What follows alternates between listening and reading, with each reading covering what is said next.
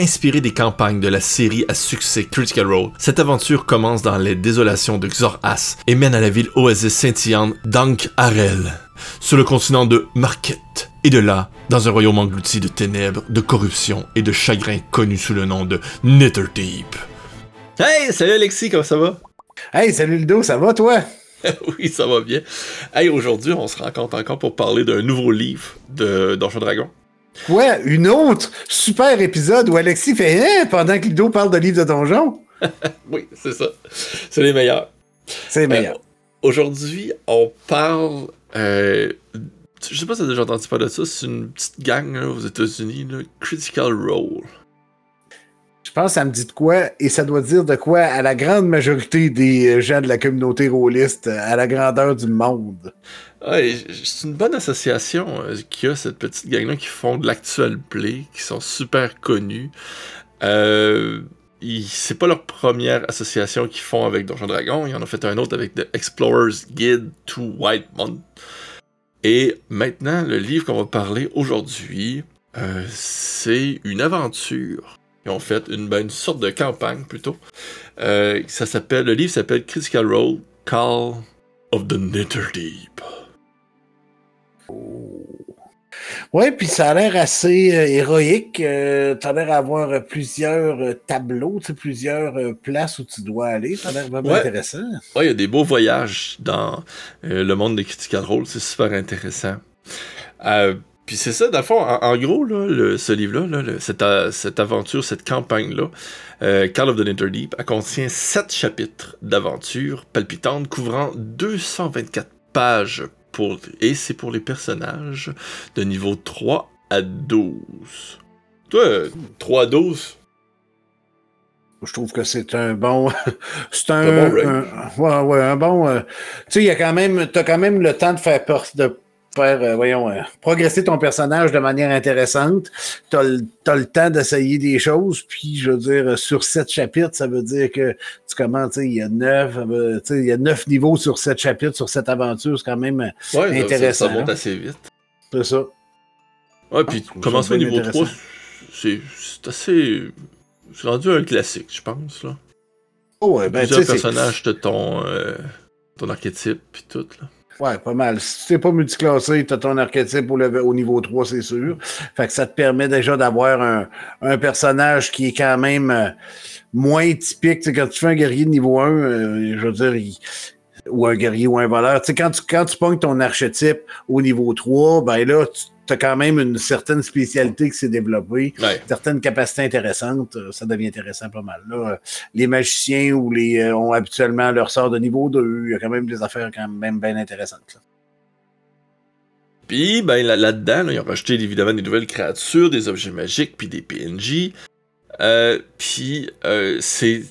Ce qui est intéressant, c'est qu'ils ont construit, évidemment, pour l'aventure, mais ils sont facilement transposables dans d'autres aventures pour les maîtres de jeu.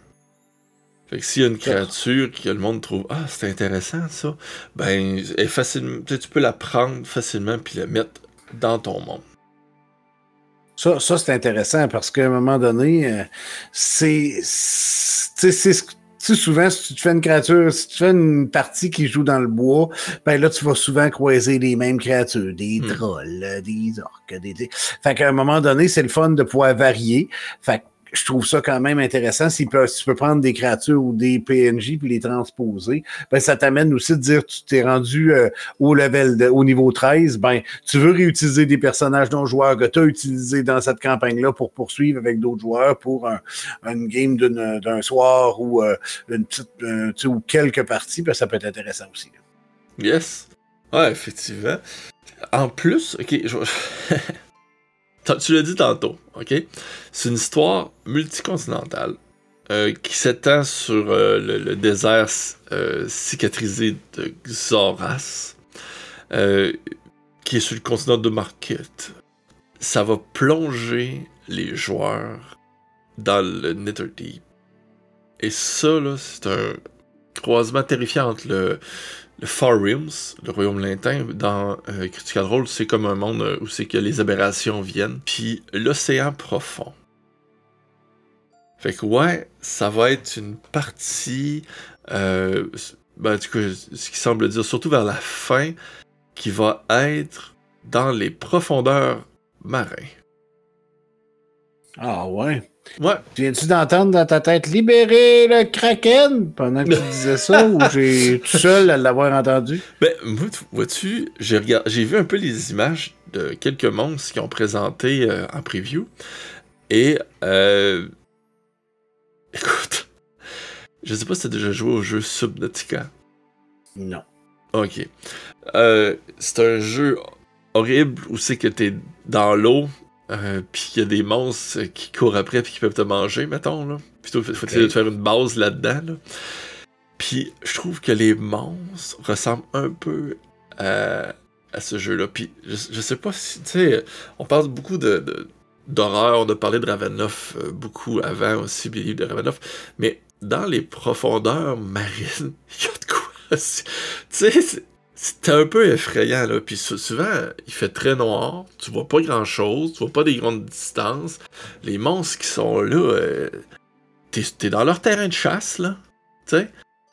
Tout oh, est oui, là. C'est pas, pas, toi le haut de la chaîne alimentaire à ce moment-là, normalement. Là. Non, c'est ça. Puis, tu sais, je veux dire, il va y avoir des objets magiques qui vont te permettre à peu près n'importe quel personnage de pouvoir descendre dans ces profondeurs-là, mais même à ça, t'es pas. Euh, tu sais, je veux dire, euh, bon, il y a peut-être bien certains sorts qui sont plus difficiles à faire. Euh, se battre, il y a beaucoup d'armes qui servent moins bien quand on se combat euh, sous l'eau, à moins qu'il y ait des objets magiques qui te permettent d'utiliser aisément. Mais je veux dire, le barbare avec son épée à deux mains, il. Il a moins de fun un peu. Il y a, ouais, il y a moins de fun un peu. Tirer de l'arc, c'est moins évident. Là. Non, c'est ça. À moins d'avoir une vitesse de nage ou certains objets magiques euh, ou une anneau de liberté de mouvement t'es fait. fait moi, je trouve ça intéressant. J'ai hâte de voir qu'est-ce qu'ils ont fait avec ça, comment ils ont amené ça, eux autres, pour, que, pour pouvoir moi aussi m'en sortir. Parce que, bon, je me cacherai pas, euh, explorer les fonds marins, c'est le genre de choses que je trouve super intéressant pour une aventure. Tu sais, moi, je suis en train de faire jouer à des amis euh, Ghost of March. Puis il y a beaucoup d'éléments marins et sous-marins là-dedans. Puis la question de pression, plus tu descends, plus que il y a des dégâts. Puis si tu prends, si t'as pas certains objets magiques ou certaines affaires, ben, ça devient difficile. C'est vraiment un autre monde. Puis là, il faut que tu t'entendes avec les joueurs parce que les règles sont quand même assez claires sur ce qui est Mm. faisable, ce qui est faisable, ce qui est pas faisable. Mais c'est niaiseux. Mais mettons, qu'est-ce qui se passe si tu fais un éclair dans l'eau? Oh, non, c'est ça. Ben, là, dépendamment du, du, du, du MD, fait qu'il faut que tu t'entendes avec tes joueurs où tu dis, moi, dans ma quête, c'est comme ça. Si vous faites une boule de feu dans l'eau, ça fait de la buée, tu sais, ou n'importe quoi. mais non, mais faut, faut, faut Oh, que tu le dises d'avance parce que sinon, euh, tu vas être pris sur le fait à un moment donné, je te le garantis. Non, c'est ça. Ben, évi- évidemment, vu que, que c'est une aventure, ce livre-là, hein, ben. euh, c'est. Il n'y a pas beaucoup, beaucoup de choses pour les joueurs. Euh, mais pour les fans des Critical Role, ben là, il y a du stock.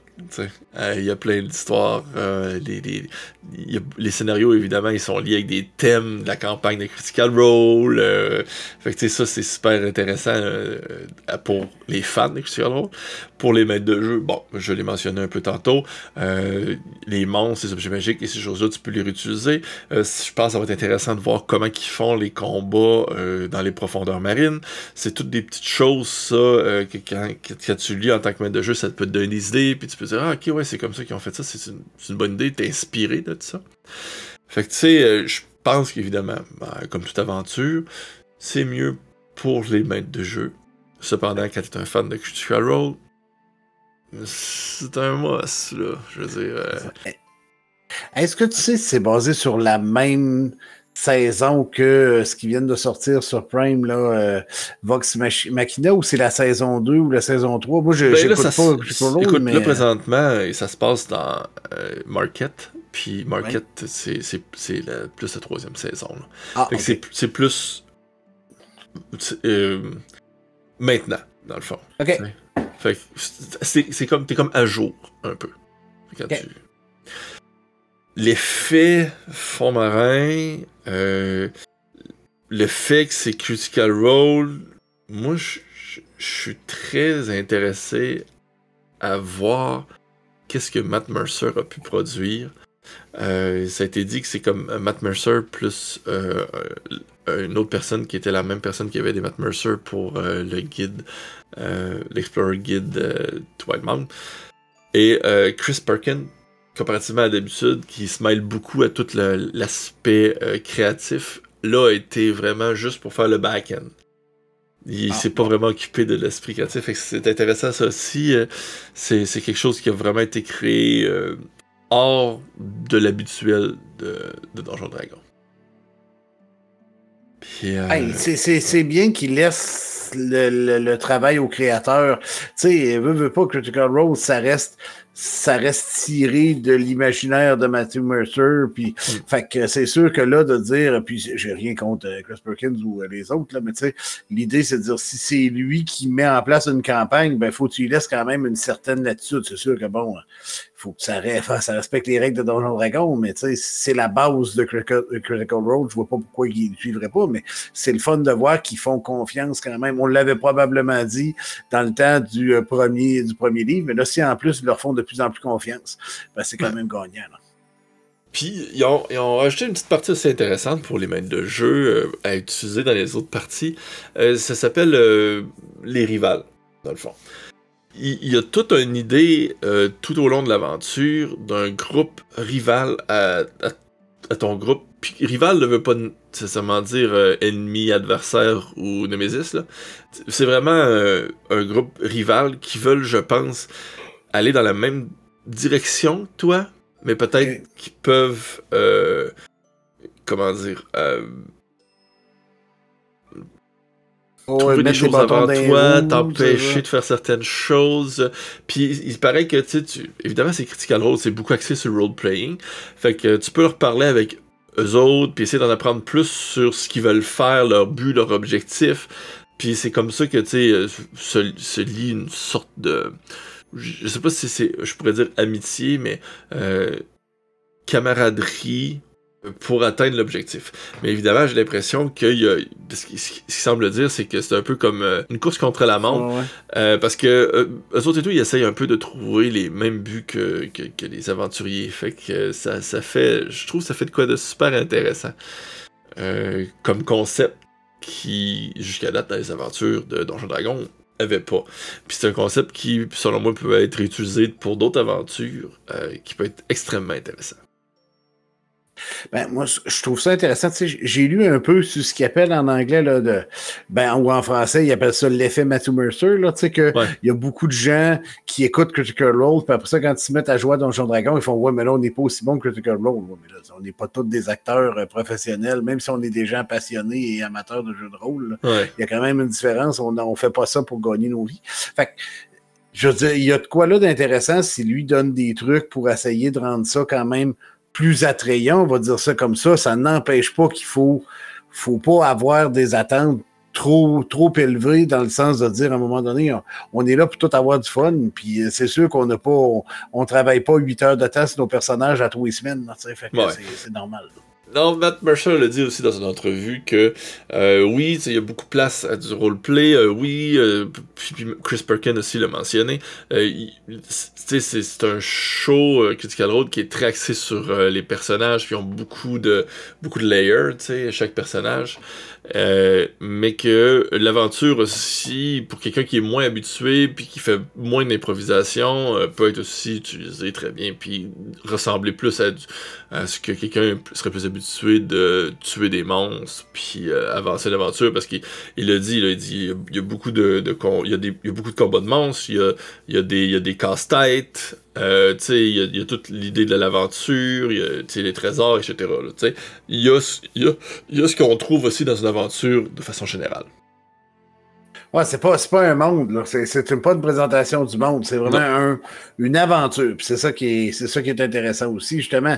C'est que l'aventure, pour en avoir quelques modules chez nous, pas une tonne, là, mais ben là, tu peux utiliser certains morceaux de l'aventure pour faire celle-là, faites moins avec mes joueurs, on va leur changer un peu de cette manière-là. Fait que c'est intéressant, les, rivaux, comme exemple, devient quand même un, un, volet intéressant ou d'autres choses. Si deux autres trippent plus les casse-têtes, ben, il y a des éléments là-dedans qui vont y rejoindre. Puis si toi, tes personnages trippent moins sur le roleplay ou tes joueurs trippent moins sur le roleplay, s'il y a en masse de combat, ils vont quand même avoir du fun. Exact. Fait que j'ai, j'ai bien hâte à cette aventure. Elle va sortir euh, sous peu le 15, le 15 mars. Vraiment hâte de, le voir. Fait que la semaine prochaine, je vais pouvoir euh, plonger là-dedans et lire ce qui s'est passé. Euh, une fois de plus, merci Alexis. Ben, une fois de plus, merci Ludo de m'avoir parlé de livre de Donjon Dragon. on, se reprend pour un autre livre, sauf qu'il en, sorte un nouveau. Et oubliez pas de vous abonner à la chaîne, de partager, euh, peser sa petite cloche, les pouces en l'air et tout. Euh, ça nous fait énormément plaisir aussi de vous lire. Si vous écrivez des commentaires, euh, on va vous répondre. Puis euh, c'est la meilleure façon de nous dire merci, c'est en s'abonnant à la chaîne. Sur ce, la prochaine. Bye tout le monde. Bye.